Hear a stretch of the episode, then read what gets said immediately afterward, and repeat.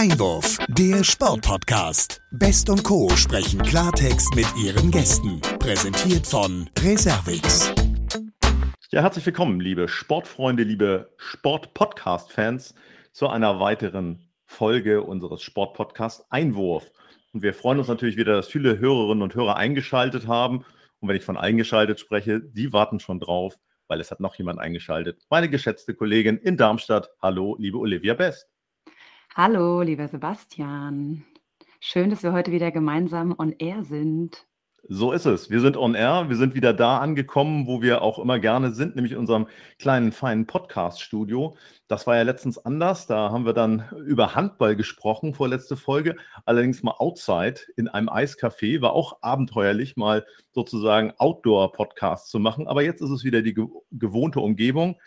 Und wir haben kein Eis, aber wir haben weiterhin Handball. Ja, du sagst es. Also, wenn es nach mir geht, ähm, könnten wir natürlich auch einen reinen Handball-Podcast machen, ne? Aber ähm, ja, dazu haben wir uns natürlich nicht entschieden. Destotrotz freue ich mich sehr heute auf den heutigen Gast und entsprechend natürlich auch nochmal auf das Thema Handball. Ja, wer es nicht weiß, du bist passionierte Kreisläuferin. Von daher, wir haben ja schon den ein oder anderen Handballgast hier gehabt aus der Nationalmannschaft, aus der Bundesliga. Zuletzt Toto Jansen, den erfolgreichen Trainer des HSV Hamburg und äh, von daher ja, ist der Handball bei uns natürlich immer sehr gerne zu Gast und ich möchte die Hörerinnen und Hörer gar nicht länger auf die Folter spannen. Ich darf Ihnen den Gast unseres heutigen Sportpodcasts herzlich vorstellen. Ich durfte ihn viele Jahre auch begleiten, als er Handballnationaltrainer war, mit der deutschen Handballnationalmannschaft in Europa unterwegs war und wir viele Interviews zusammenführen durften. Ich äh, freue mich, dass er ja heute uns zugeschaltet ist. Er war auch als Spieler sehr erfolgreich, sechsmal deutscher Meister mit dem VfL Gummersbach, wo er bereits mit sieben Jahren Mitglied wurde. Er holte viermal als Spieler den DHB-Pokal und äh, 1978 sein bis dahin dann größter Erfolg, Handball-Weltmeister mit der deutschen Handballnationalmannschaft im Jahr 1978. Naja, und es ging als Trainer dann sehr erfolgreich weiter bereits ab 1988 mehrfacher deutscher Meister mit dem VfL Gummersbach und mit der SG Wallau-Massenheim. Die Älteren unter Ihnen werden sich erinnern. Und äh, bereits 1993 stand er dann das erste Mal in einem Europapokalfinale der Landesmeister ebenfalls mit der SG Wallau-Massenheim. Naja, und auf internationaler Ebene 84 bereits olympisches Edelmetall Silber bei den Olympischen Spielen in Los Angeles als Co-Trainer. Und dann ging er selbst in die Verantwortung, holte 2004 den Europameistertitel nach Deutschland, mehrfach den Supercup und der große Erfolg, wer erinnert sich nicht gerne daran, in Deutschland, in der Köln Arena 2007 der Weltmeistertitel. Und jetzt ist er bei uns im Sportpodcast Einwurf. Herzlich willkommen, Heiner Brandt. Ja, hallo zusammen. Ja, hallo Herr Brandt, ein herzliches Hallo auch von meiner Seite. Ich freue mich sehr, dass Sie heute bei uns sind im Podcast. Ja, ich freue mich auch. Ich bin mal ganz gespannt, was auf mich zukommt. Sehr schön. Ja, zum Einstieg ähm, vielleicht äh, auch in Bezug auf äh, ja, die aktuelle Corona-Lage muss man ja sagen, die, die steigenden Zahlen sehen ja gerade nicht so gut aus. Da, da würde mich interessieren, ob Sie ja so als erfahrener Trainer und auch langer erfahrener Spieler und vor allen Dingen Mensch mit viel Lebenserfahrung in, in so einer schweren Krisensituation sagen würden, dass sie mit gewissen Vorteilen damit umgehen. Also gerade im Beispiel in puncto Gelassenheit und ähm, ja auch im Umgang mit so einer Krisensituation.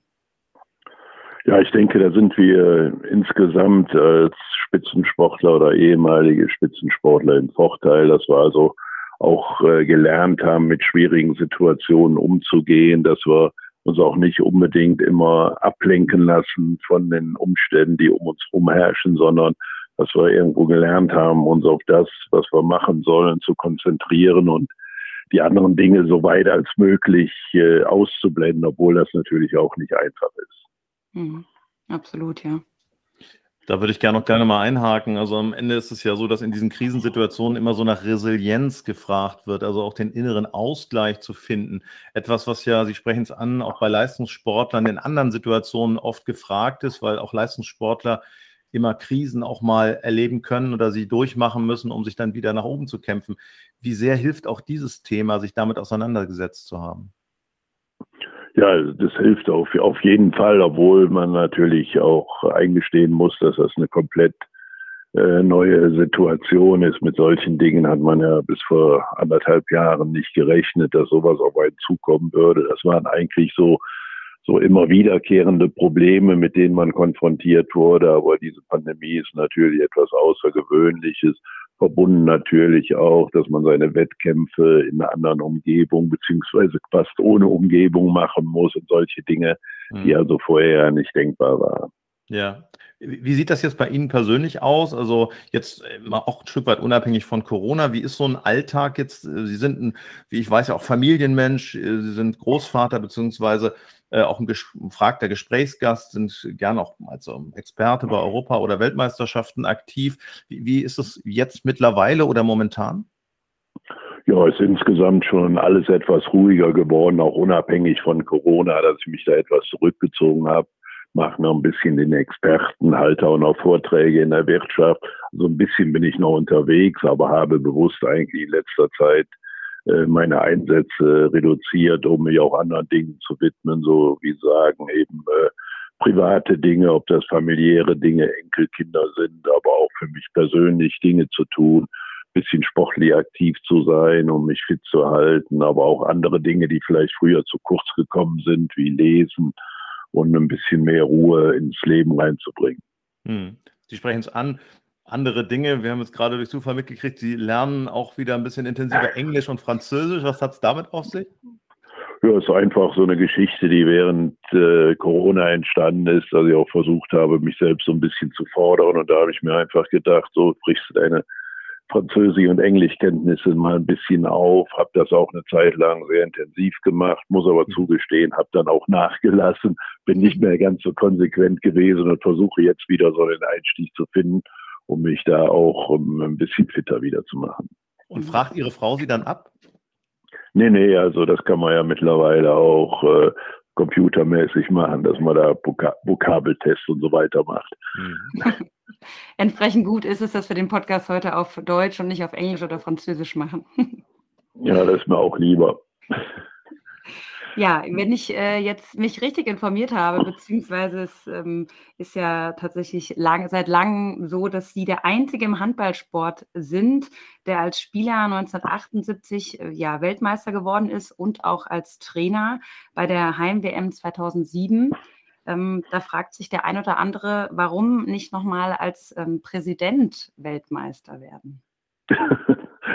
Äh, zum einen bin ich nie gefragt worden, aber äh, ich muss sagen, äh, dass auch wenn ich gefragt würde, ich da nicht mehr mitmachen würde. Ich äh, äh, habe zum einen im Anschluss an meine Trainerkarriere noch eine gewisse Zeit so quasi als Funktionär im Deutschen Handballbund gearbeitet und habe da gemerkt, dass das Funktionärswesen nicht unbedingt so meine meine Bühne ist. Also ich glaube nicht, dass ich da so äh, richtig passend äh, wäre. Abgesehen davon aber habe ich mich auch vom, vom Leistungssport oder auch von den vielen Einsätzen, von dem großen Engagement auch bewusst verabschiedet und wäre auch dazu nicht mehr bereit, äh, nochmal zusätzlich äh, mich zu engagieren. Mhm. mhm. Ich habe es eingangs geschildert, Sie haben große Erfolge gefeiert mit Gummersbach, mit Wallau-Massenheim. Ähm, vor dem Hintergrund möchten wir gerne nochmal auf ähm, das Thema so der Handballtradition und der Handballhochburgen in Deutschland zu sprechen kommen.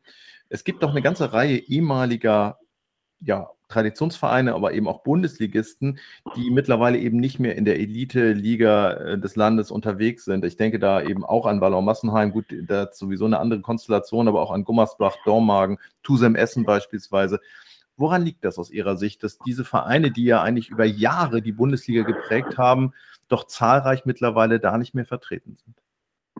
Ja, sehen wir mal von Essen ab. Essen ist ja eine Großstadt, aber die anderen Vereine, und da muss man eben Gummersbach sicherlich noch als erst Großwaldstadt nennen, mhm. haben natürlich mit zunehmender Professionalisierung auch, äh, auch Probleme bekommen. Denn in, mit zunehmender Professionalisierung ist ja auch mehr Geld im Spiel und dann war es natürlich in diesen Orten, in diesen kleineren Orten, kleineren Städten relativ schwierig, äh, auch die entsprechenden Finanzmittel aufzutreiben. Und äh, da haben sie im Laufe der Zeit dann immer größere Probleme aufgetan.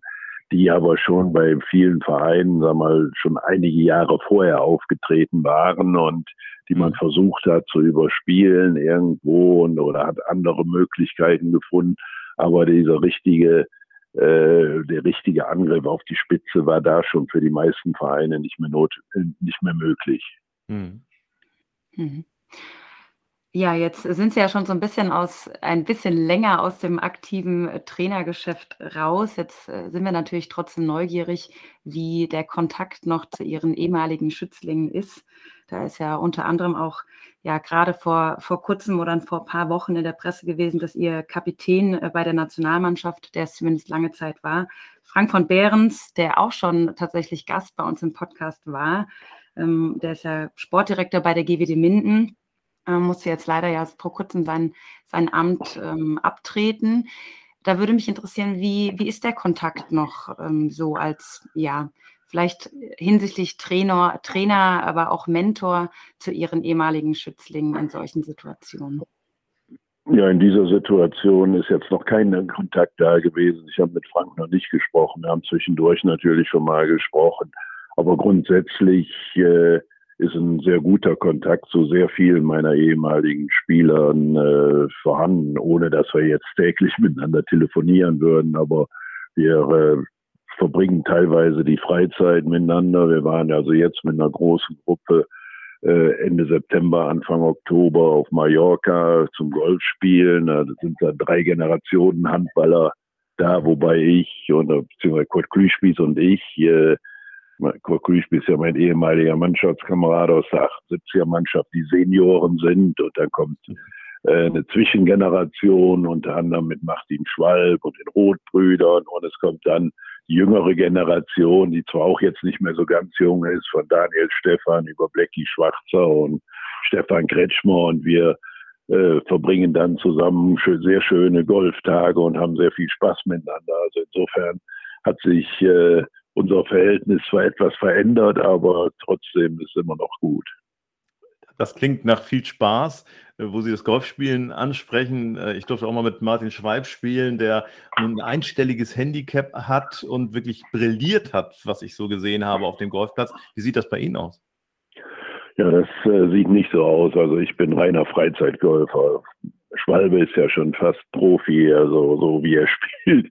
Ja. Äh, nein, ich habe auch äh, diesen Anspruch nicht. Ich weiß also durch meine äh, körperliche Situation, ich habe eben einige Folgen aus dem Leistungssport zu tragen, bin ich also da etwas eingeschränkt in meinen Möglichkeiten und habe auch gelernt, das Golfspielen lockerer anzugehen. Ich weiß, dass mir Grenzen gesetzt sind, aber nichtsdestoweniger habe ich viel Spaß, gerade wenn wir dann in der Gemeinschaft unterwegs sind Mhm. Und das reich, reicht mir dann auch. Mhm.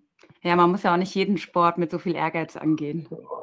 Ja, ich meine, äh, Golfspiel, auch Golfspiel macht mehr Spaß, wenn man gut spielt, aber äh, man muss eben auch sich selbst äh, realistisch einschätzen können und ich glaube, das kann ich mittlerweile. Mhm. Ich würde gerne nochmal nachhaken ähm, auf, auf dieses Thema mit den, mit den Spielern und so ein bisschen freundschaftliches Verhältnis. Ich spiele ja selbst Handball und man muss ja sagen, man sieht sich oft, man verbringt viel Zeit miteinander und kennt sich auch gut. Würden Sie sagen, das freundschaftliche Verhältnis war schon während der aktiven Zeit als Trainer da oder kam das tatsächlich dann erst ähm, ja, mit Abstand, als man diese Trainerfunktion abgegeben hat? Ja, das, äh, dieses Verhältnis, was jetzt existiert, das ist dann erst entstanden, als, äh, als äh, wir also beide Seiten eigentlich die Karriere beendet hatten. Aber das, äh, ich denke, das ist auch nicht gut, wenn während der, äh, während der aktiven Zeit, wenn ein zu enges Verhältnis da ist.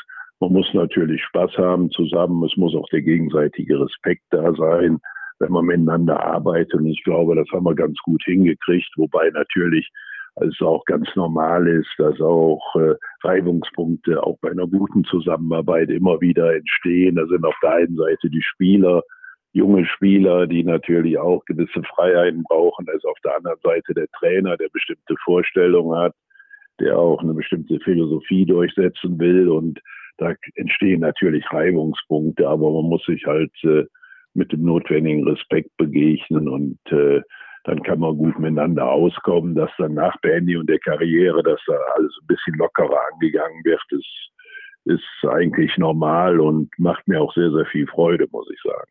Mhm. Nun bin ich selber kein Handballspieler. Nichtsdestotrotz durfte ich das ein oder andere äh, Interview mit Ihnen führen, Sie begleiten, auch während und vor der äh, Weltmeisterschaft 2007 und auch die Jahre danach. Und äh, was mir halt aufgefallen ist, ich denke zum Beispiel an das Deutsche Handballforum, wo es dann so Situationen gab, wo Sie als Trainer ohne viel Worte zu machen eine bestimmte Mimik, Situation, Gestik hatten, wo die Spieler dann doch sehr diszipliniert auf ihr Handeln reagiert haben. Ist das etwas, was in der heutigen Zeit nicht mehr so ausgeprägt ist oder anders ausgeprägt ist und die Frage vielleicht auch noch ergänzt, wie erarbeitet man sich sowas? Ja, ich denke, das ist eine, Folge eines äh, konsequenten, zielstrebigen Arbeitens. Das ist ganz klar. Ich denke aber, dass auch heute, heutzutage noch die, die gleichen, äh, die gleichen Regeln gelten. Äh, sicherlich ist die heutige Generation anders äh, groß geworden, sicherlich auch in einem anderen Umfeld in unserer Gesellschaft.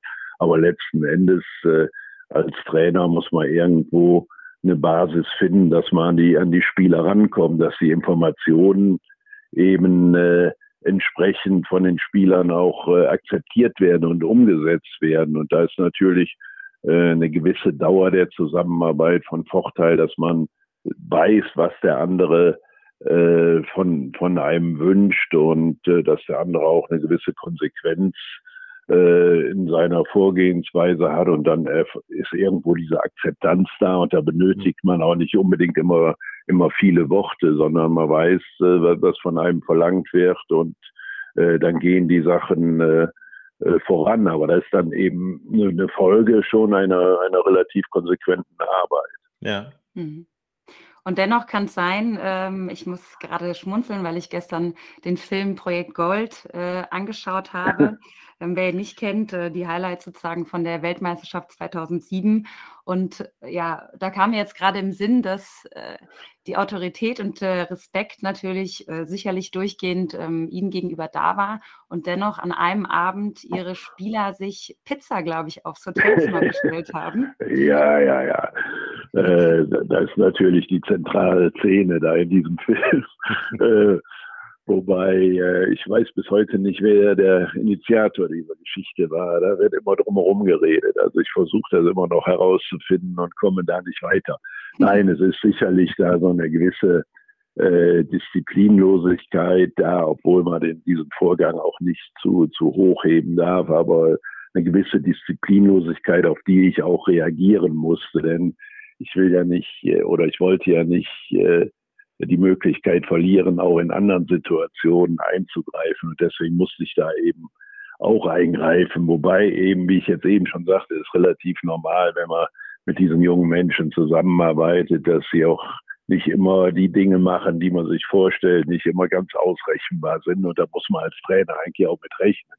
Mhm. Aber selbst wenn man damit rechnet, äh, muss man natürlich drauf, in den meisten Fällen darauf reagieren. Und äh, ich meine, diese Geschichte hat auch nachher für sehr viel Spaß bei uns gesorgt, immer wenn wir darüber gesprochen haben. Aber in dem Augenblick war mir das natürlich schon ernst. Aber wie gesagt, man muss eben auch bei einer guten Zusammenarbeit immer wieder damit rechnen, dass gerade in der Gruppe, und da fühlt, fühlen die Leute sich ja auch etwas stärker, als wenn sie einzeln unterwegs sind, nicht immer alles so diszipliniert abläuft, wie man sich das vorstellt. Hm. Mhm. Gehört es nicht vielleicht sogar auch ein Stück weit dazu? Also diese Extremsituationen, in dem Fall natürlich höchst negativ und sowas wird natürlich medial dann auch erstmal sehr, sehr ausgeschlachtet. Aber ich denke jetzt auch nur an andere ähm, Mannschaften, den Geist von Malente, wenn man ganz weit zurückblickt oder so, dass es also auch solche Erfahrungen braucht, um dann am Ende als Mannschaft in diesen dann kleinen Unterschiedssituationen so zusammenzustehen, dass man 2007 dann auch Weltmeister wird? Ja, es gehören sicherlich einige, einige Erlebnisse dazu, auch mal ein paar kritische Situationen in der Zusammenarbeit. Äh, ich meine jetzt hier diese Pizza, sogenannte Pizza-Affäre ist natürlich gar nicht von so immenser Bedeutung. Ich will beim Malente ansprechen, da waren ja schon Krisen durch die Niederlage gegen die DDR damals, da war es ja schon, da stand die Mannschaft ja auf der Kippe. So war es ja jetzt hier nicht.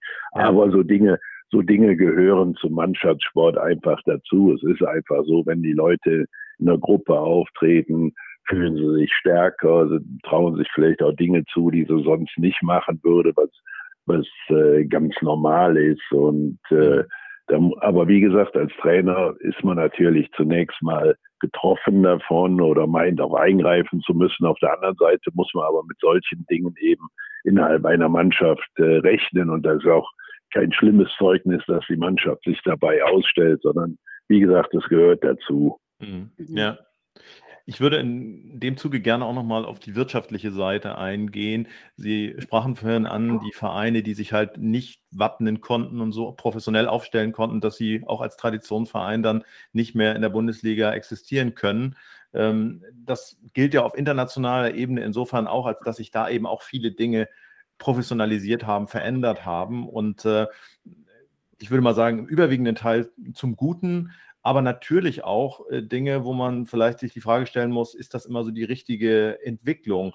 Ähm, wenn ich auf die WM 2007 zurückblicke, für uns, glaube ich, zum Teil ja noch unvorstellbar, war es ja so, dass die Mannschaft nach ihrem ersten Gruppenspiel in Berlin war das, in der Max-Schmeling-Halle gegen Brasilien, danach mit dem ICE, zum Teil ohne Platzreservierung, zum nächsten Spiel gefahren hm. ist. Wenn Sie da heute so dran denken, ähm, ist es so ein bisschen, also andere Welt oder wie würden Sie es einordnen?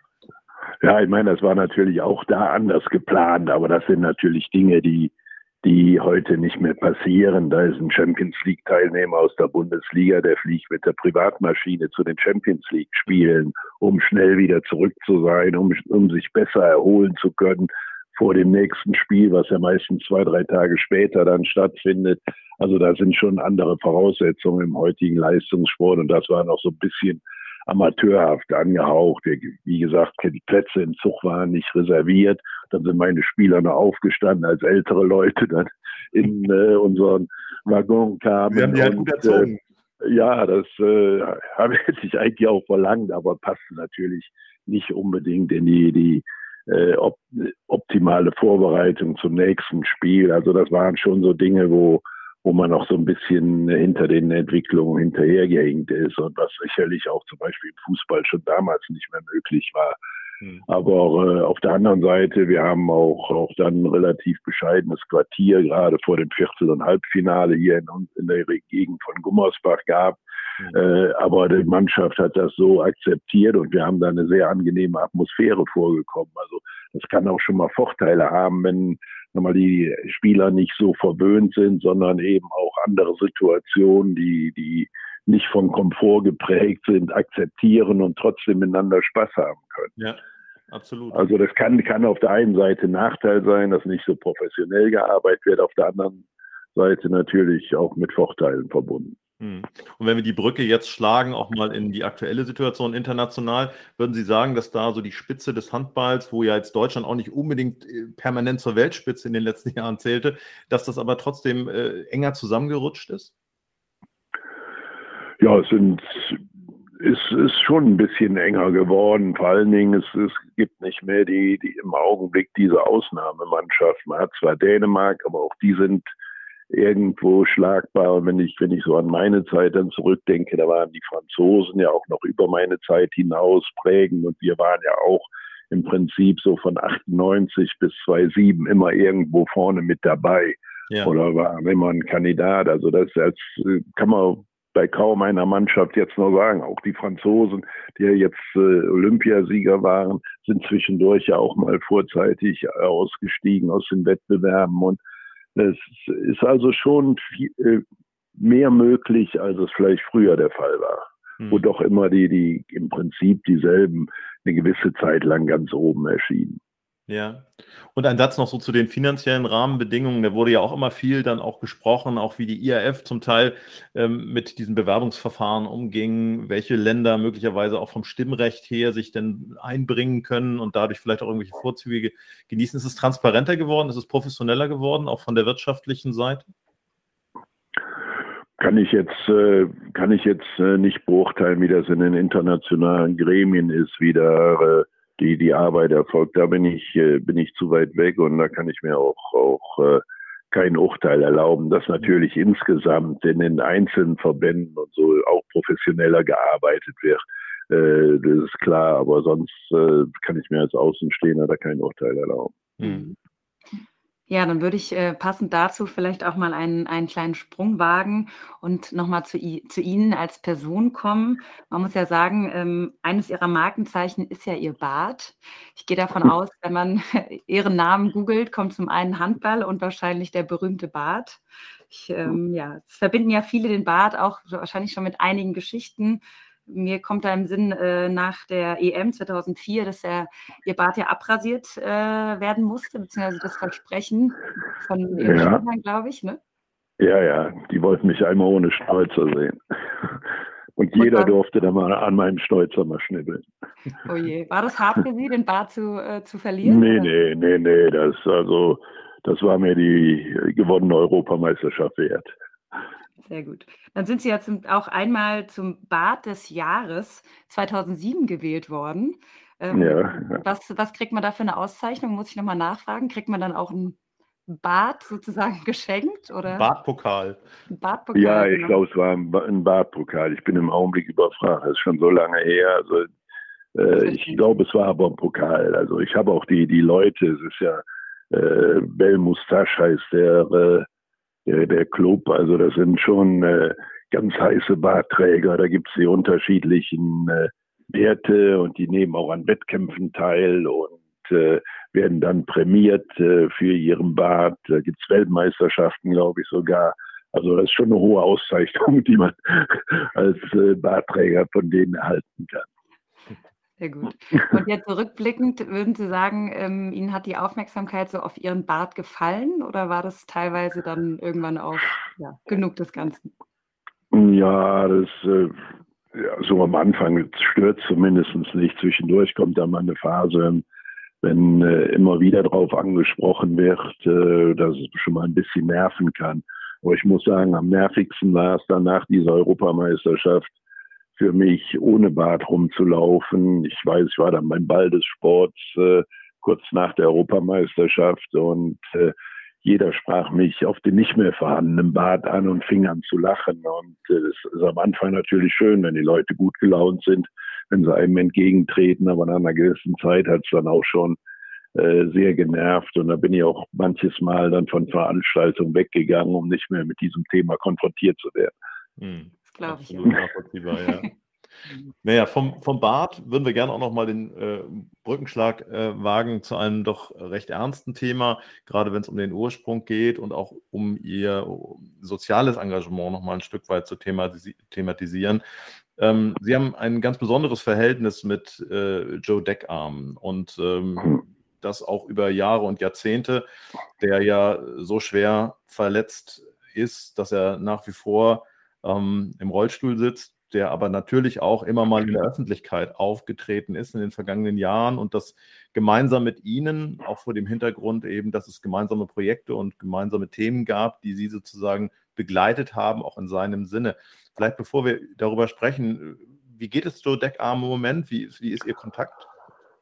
Ja, der ist ja hier in, äh, in Gummersbach in einem Seniorenzentrum seit, ich glaube, drei Jahren mittlerweile und äh, Dadurch habe ich natürlich einen stetigen Kontakt zu ihm. Jetzt im Augenblick zwar nicht, weil ich mich wegen Corona so ein bisschen zurückziehe. Hm. Äh, und, aber ansonsten bin ich äh, mindestens einmal die Woche bei ihm. Dann unterhalten wir uns ein bisschen und meistens äh, die letzte halbe Stunde wird gewürfelt. Er hat so Spaß an einem Würfelspiel. Mhm. Also ich habe schon stetigen Kontakt, wobei auch andere ehemalige Mitspieler hier aus Gummersbach auch regelmäßig zu ihm hingehen und das ist auch wichtig für ihn. So hat er diese sozialen Kontakte, die mal zwischendurch nicht so, so toll waren. Und er geht auch hier in Gummersbach zu den Spielen der, der zweiten Bundesliga und teilweise auch zur Jugendbundesliga. So ist er natürlich in einem Umfeld, das, das immer noch versucht, zu ihm Kontakt zu halten. Und von daher ist das ganz gut. Mhm. Dass er natürlich körperlich irgendwo abbaut, ist ganz normal. Das machen wir auch. Bei ihm geht das natürlich bedingt durch seine Verletzung vielleicht etwas schneller, aber ansonsten geht es ihm eben den Umständen entsprechend ganz gut. Ja, vielleicht nochmal für die jüngeren Hörerinnen und Hörer, dass wir das nochmal auch ein Stück weit thematisieren und aufklären. Ähm, es ist ja eine wirklich schwere Verletzung gewesen, die Joe Deckarm sich zugezogen hat. Ein, ein Hirntrauma, das halt äh, dazu geführt hat, dass er eben nie wieder auf die, auf die Beine letztlich kam. Wenn Sie da zurück dran denken. Äh, haben Sie da die Bilder noch vor Augen, auch wie das, wie das gewesen ist? Es war ja damals so, dass auf ganz anderen äh, Untergrund gespielt wurde als heute, was sicherlich maßgeblich dafür dazu beigetragen hat, dass es dann am Ende so eine schwere Verletzung war. Also es war kein, kein Holz oder kein Parkett beispielsweise. Ja, aber ich weiß nicht, ob das tatsächlich äh, äh, der, der Grund war. Es hat sicherlich mit einer Rolle gespielt, aber da sind so viele unglückliche Umstände zusammengekommen. Äh, das war ja noch nicht mal äh, ein richtiges Foulspiel des Gegenspielers, sondern die sind äh, beim Tempo-Gegenstoß, der Gegenspieler kam von der Seite, von der Auswechslung, sind die mit den Köpfen zusammengestoßen. Dadurch hat der Joe schon in der Luft das Bewusstsein verloren, hat mhm. sich deswegen auch im Fallen dann nicht mehr abgestützt, sondern ist dann aus zwei Meter Höhe ja auf den Kopf gefallen. Dann ja. natürlich auf einen harten Untergrund. Dann kam dazu, dass eben die medizinische Versorgung nicht so toll war, dass er damals dann äh, mit dem Krankenwagen 60 Kilometer von Tatabanya nach Budapest gebracht werden musste, wo heutzutage sicherlich ein Hubschrauber mit dabei gewesen wäre. Mhm. Äh, sind also, wie gesagt, viele Dinge zusammengetroffen und äh, das hat natürlich dann äh, auch letzten Endes die, die Verletzung, denke ich mal, die Verletzung mit äh, erschwert. Mhm. Ich erinnere mich noch genau an die Situation. Ich bin zwar dann, wie er da auch zu, am Boden lag, nicht hingegangen, weil ich solche Situationen nicht gut sehen kann, aber auch Mitspieler waren direkt entsetzt und äh, ja, wir sind äh, vor ein paar Jahren noch mal da gewesen in Tatabanya mit dem Fernsehteam des äh, saarländischen Rundfunks und haben da uns auch in der Halle dann bewegt. Auch Joe war da mit, damals im Rollstuhl schon sitzend. Hm. Und wir haben dann nochmal die Situation so durchgespielt, sind in einem Umkleideraum gewesen, wo äh, wir auf Nachrichten gewartet haben. Wir wussten ja nicht, wie schwer die Verletzung war. Wir haben da, da gesessen, teilweise geheult und, und weil auch zwischendurch mal die Meldung kam, dass Joe schon gestorben wäre. Und äh, es waren also schon schlimme Minuten oder auch Stunden, die wir dann erstmal abwarten mussten, bis wir überhaupt eine Meldung kriegten. Ja, mhm. ja, das kann man sich ja auf der einen Seite ähm, sehr vorstellen, wie, wie beklemmend das sein muss. Wir haben ja nun auch Bilder in den letzten Monaten und Jahren erlebt, auch äh, von Sportlern, die aus anderen Gründen dann äh, auch in der Öffentlichkeit auf großen Turnieren auf einmal ähm, nah dran waren, aus dem Leben gerissen zu werden. Mhm. Nichtsdestotrotz möchte ich gerne die Kurve kriegen, auch aus so einem ja, schlimmen Vorfall nochmal das Positive rauszuziehen, denn es hat sich daraus ja ein soziales Engagement entwickelt das Sie auch mitgeprägt haben. Ähm, war das von vornherein irgendwie Wunsch auch von, von Ihnen, von der Mannschaft oder wie hat sich das aufgebaut? Ja, ich meine, von der Mannschaft war natürlich der Wunsch, dass Joe geholfen wurde, aber da muss man, muss man sagen, da hat sich sehr schnell so diese, wie, wo man immer so leicht von spricht, große Handballfamilie hervorgetan. Mhm. Da wurde dann äh, dieser, dieser Ausschuss gebildet, der dann äh, diesen Fonds gegründet hat, so ganz äh, ausschweifen möchte ich nicht werden, aber wie gesagt, aus, dieser Ausschuss äh, hat diesen Fonds gegründet, durch den der Joe jetzt über diese mehr als, äh, ja, wir haben jetzt mehr als 40 Jahre schon äh, unterstützt worden ist. Und ja. da haben viele zu beigetragen. Das war damals war vom Bundesausschuss für Leistungssport der Klaus Zöll und der Herr Mayer. Da war der, der Neuberger, der damalige Fußballpräsident, äh, Neu, doch Neuberger hieß er, war da, der Sporthilfe, äh, Herr Neckermann war dabei, also in einem Ausschuss, wo verschiedene Leute drin mitgearbeitet haben und dann wurde ein Spiel gegen die Weltauswahl gemacht, aber auch sehr viele äh, kleine Gönner hat es gegeben, Vereine, kleine Handballvereine, die für Joe gespendet haben. Und es ja. gibt bis heute noch immer Leute, die auch privat noch, noch etwas spenden. Also da ist schon eine, eine riesige Anteilnahme Mhm. äh, gewesen. Und ich habe im Nachhinein erst nach meiner äh, eigenen Karriere dann engagiert in diesem Ausschuss, der die, den Fonds auch verwaltet. Und äh, habe natürlich auch aufgrund der Tatsache, dass Joe und ich quasi gemeinsam ja groß geworden sind in der National, ist im Verein, dann in der Nationalmannschaft, auch immer den Kontakt zu ihm gehabt. Mhm. Und das sei vielleicht den Hörerinnen und Hörer, Hörern noch, noch mal gesagt, die sich dafür interessieren oder das noch nicht gelesen haben. Es gibt auch ein sehr interessantes Buch, das diese Situation auch von Joe Deckarm beschreibt, beziehungsweise auch die Hintergründe beleuchtet. Kann ich, kann ich sehr empfehlen. Mhm. Ja, ist schon, schon interessant vom Inhalt her. Ne? Mhm. Auch an dieser Stelle wieder ein beeindruckendes Beispiel, wie sehr der Sport doch gemeinsam verbindet. Ja, muss man sagen. Und ich glaube, der, der Mannschaftssport ist da nochmal ein Stück weiter vielleicht als, als, äh, Einzel, als die Einzelsportarten. Ja, absolut. Ich sage immer, das gemeinsame Schwitzen macht es aus. Das ja, ja, das, das steckt schon. Ich meine, deswegen äh, propagieren wir ja auch die, die Vorteile des Mannschaftssports immer auch für junge Menschen, dass sie da lernen, in der Gemeinschaft sich zu bewegen, Rücksicht auf andere zu nehmen, klar, sich auch durchzusetzen, was Leistungen anbetrifft, aber äh, eben, es hat schon eine, eine starke soziale Komponente. Mhm, absolut, ja. Ja, jetzt haben wir vorhin gehört, jetzt ähm, haben Sie sich ja sozusagen ein bisschen zurückgezogen und vielleicht auch mehr Zeit.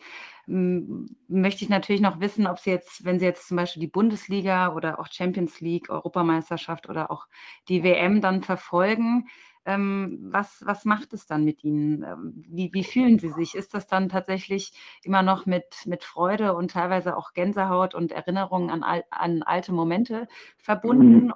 oder einfach nur ein Handballspiel? Nee.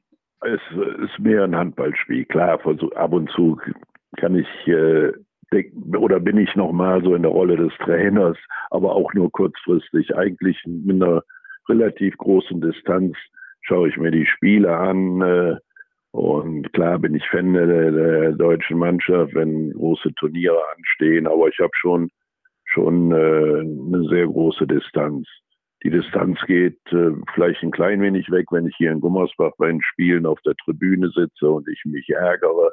Da, da kommt schon mal was in mir hoch. Ich ärgere mich über die Fehler der Mannschaft, ab und zu auch mal über die Schiedsrichter. Da kommen nochmal Emotionen bei mir hoch. Aber so, wenn ich vor dem Fernseher sitze, habe ich schon äh, eine große Distanz und da bin ich, bin ich auch ganz froh drüber. Hm. Und das wollen wir vielleicht zum Abschluss auch nochmal thematisieren, weil äh, das vielleicht auch nicht der eine oder andere dann äh, schon weiß. Sie haben auch eine gewisse Liebe zum Fußball, auch zu einem speziellen Club, äh, dem, glaube ich, mehr Menschen in Deutschland äh, immer mal die Daumen drücken. Das darf ich sagen, weil wir zusammen mit diesem Club oder für diesen Club auch schon mal in Spanien auf der Tribüne saßen, in Camp Nou und äh, ein Champions League-Spiel gegen äh, den FC Barcelona verfolgt haben. Und das, was mir dabei in Erinnerung geblieben ist, dass wir immer darauf gewartet haben, dass da mal gejubelt wird. Aber äh, ja, der FC Barcelona gegen Bayern München, ich spreche den Namen mal aus, kein Tor geschossen hat. Äh, woher kommt die Liebe zum FC Bayern oder beziehungsweise auch der Bezug zu diesem Club? Ja, ich muss also, bevor ich äh, den FC Bayern nenne, muss ich auch sagen, ich habe ja noch einen zweiten Verein und der ist ja durch meine regionale Zugehörigkeit der FC Köln und mhm. äh, da habe ich natürlich nicht diese Erfolgsmomente, äh, die ich mit Bayern hatte. Aber mit Bayern ist das, äh, da ist die Verbindung schon bei mir seit den, äh, seit den 70er, nee, 60er Jahren, muss ich ja fast sagen. Der, als Franz Beckenbauer groß geworden ist. Der Franz hat mich immer fasziniert als Spieler wenn der Ball aus 15 Meter Höhe runterkam und er blieb bei ihm am Fuß liegen oder wenn er aus dem Fußgelenk seine Außenrisspässe schlug, da war ich immer begeistert und natürlich dann von dieser gesamten Mannschaft mit Gerd Müller, Sepp Meyer und Bulle Roth und alle, die da drin waren, natürlich später, Uli Hoeneß und, und Paul Breitner. Seit dieser Zeit ist da schon irgendwo eine Verbindung da, die auch immer, äh, immer geblieben ist. Aber wie gesagt, ich habe auch noch als zweiten Verein den FC Köln hier, der mir zwischendurch ja immer einige Sorgen bereitet hat, aber ja mittlerweile auch auf einem ganz guten Weg zu sein scheint. Ja, mhm. absolut. Ähm, wir hören es gerade raus, äh, der Trend geht zum Zweitverein. Bleiben wir nochmal bei, beim ersten Verein, beim FC Bayern. Da gab es ja jetzt die Diskussion auch rund um Corona, dass äh, Spieler ähm, im Prinzip sich nicht haben impfen lassen. Äh, wie ist Ihre Haltung dazu? Jetzt gar nicht so sehr bezogen auf Bayern München, aber auch auf den Fußball und auf den Sport, Profisport an sich. Würden Sie sagen, ähm, das ist eigentlich selbstverständlich, wenn da ein geimpftes Publikum nur reingelassen wird, dass die Spieler es auch sein sollen? Ja, also ich meine schon. Äh, ist natürlich ein schwieriges Thema. Wir wissen alle, dass wir keine Impfpflicht haben, dass also jeder selbst entscheiden kann. Aber ich denke, der Profisport, insbesondere der Fußball, lebt ja von der Öffentlichkeit und der Fußball verdammt gut von dieser Öffentlichkeit. Und dann können, kann man natürlich eigentlich auch erwarten, dass, dass dieser Sport dann irgendwie auch ein Zeichen für diese Öffentlichkeit setzt. Und wenn die Leute sehen, die haben sich alle geimpft, dann hat das schon eine, eine Wirkung auf die, auf die Öffentlichkeit. Und insofern wäre mir das schon äh, ganz lieb gewesen, äh, wenn da also ein klares Bekenntnis von allen für die, für die Impfung da gewesen wäre. Ja. Ich weiß, dass die Vereine sehr wahrscheinlich wen oder sicherlich keine rechtlichen Möglichkeiten haben, denn wenn sie dann einen äh, rauslassen oder nicht einsetzen, weil er nicht geimpft ist, dann äh, treten bestimmt irgendwelche Probleme auf. Zumindest wird der Spieler dann auch irgendwo reagieren und sagen, ich verlasse den Verein dann zum ja. Saisonende. Also schon mit Problemen verbunden. Aber ich hätte zum Beispiel ganz gut gefunden, wenn die deutsche Nationalmannschaft nur geimpfte äh, Spieler jetzt eingesetzt hätte, zumal ja die sportliche Bedeutung sowieso nicht in dem Maße da war und da hätte man ein gutes Zeichen auch für die Öffentlichkeit äh, senden können. Absolut. Insofern tut es mir etwas, etwas weh, auch wenn ich weiß, dass das Thema sicherlich nicht mehr in ein, zwei Sätzen geklärt werden kann. Ja, absolut sensibles Thema, klar. Ähm, ja, zum Abschluss würde ich dann gerne noch fragen, was spricht dagegen aus Ihrer Sicht mit Blick auf das kommende Jahr, das hoffentlich dann viel weniger oder gar kein Corona am Ende mehr nach sich zieht, ähm, dass dann 2022 der FC Bayern München deutscher Meister und Champions League-Sieger wird und der erste FC Köln sich für den Europapokal qualifiziert? Spricht eigentlich äh, nichts dagegen. Und äh, lassen wir das mal einfach so stehen und die Hoffnung bleibt bis dahin und ist also alles durchaus möglich. Super. Sehr gut. Das war doch ein passendes Schlusswort. Ja. Herzlichen Dank, Herr Brandt. Äh, toll, dass Sie ja, die Zeit gerne. genommen haben. Vielen Dank für das schöne Gespräch und bleiben Sie gesund. Herzliche Grüße auch an Ihre Familie. Ja, schönen Dank. Ihnen auch alles Gute. Tschüss. Dankeschön. Tschüss. Ja, tschüss. Hm. Hier steht noch, es wird aufgezeichnet, aber es wird nicht mehr aufgezeichnet. Doch, es wird noch aufgezeichnet. Es wird noch aufgezeichnet, deswegen müssen wir das. Ist doch kein Problem. Dann, ne? Ja, kein Problem, dass noch aufgezeichnet wird, aber es wird eigentlich soll nicht mehr aufgezeichnet werden. Hast du schon Push the Button? Push the Button. Hast du schon gepusht, gepusht ja. den Button? Okay. Oder wir machen die Aufzeichnung, bis die nächste Weihnachtsausgabe kommt. Aber ich glaube, wir machen jetzt Schluss. Das könnte auch einfach ein Outtake sein. Genau. Sebastian Konrad findet mal wieder den, den Button nicht. Ah, Mann. Und tschüss. tschüss.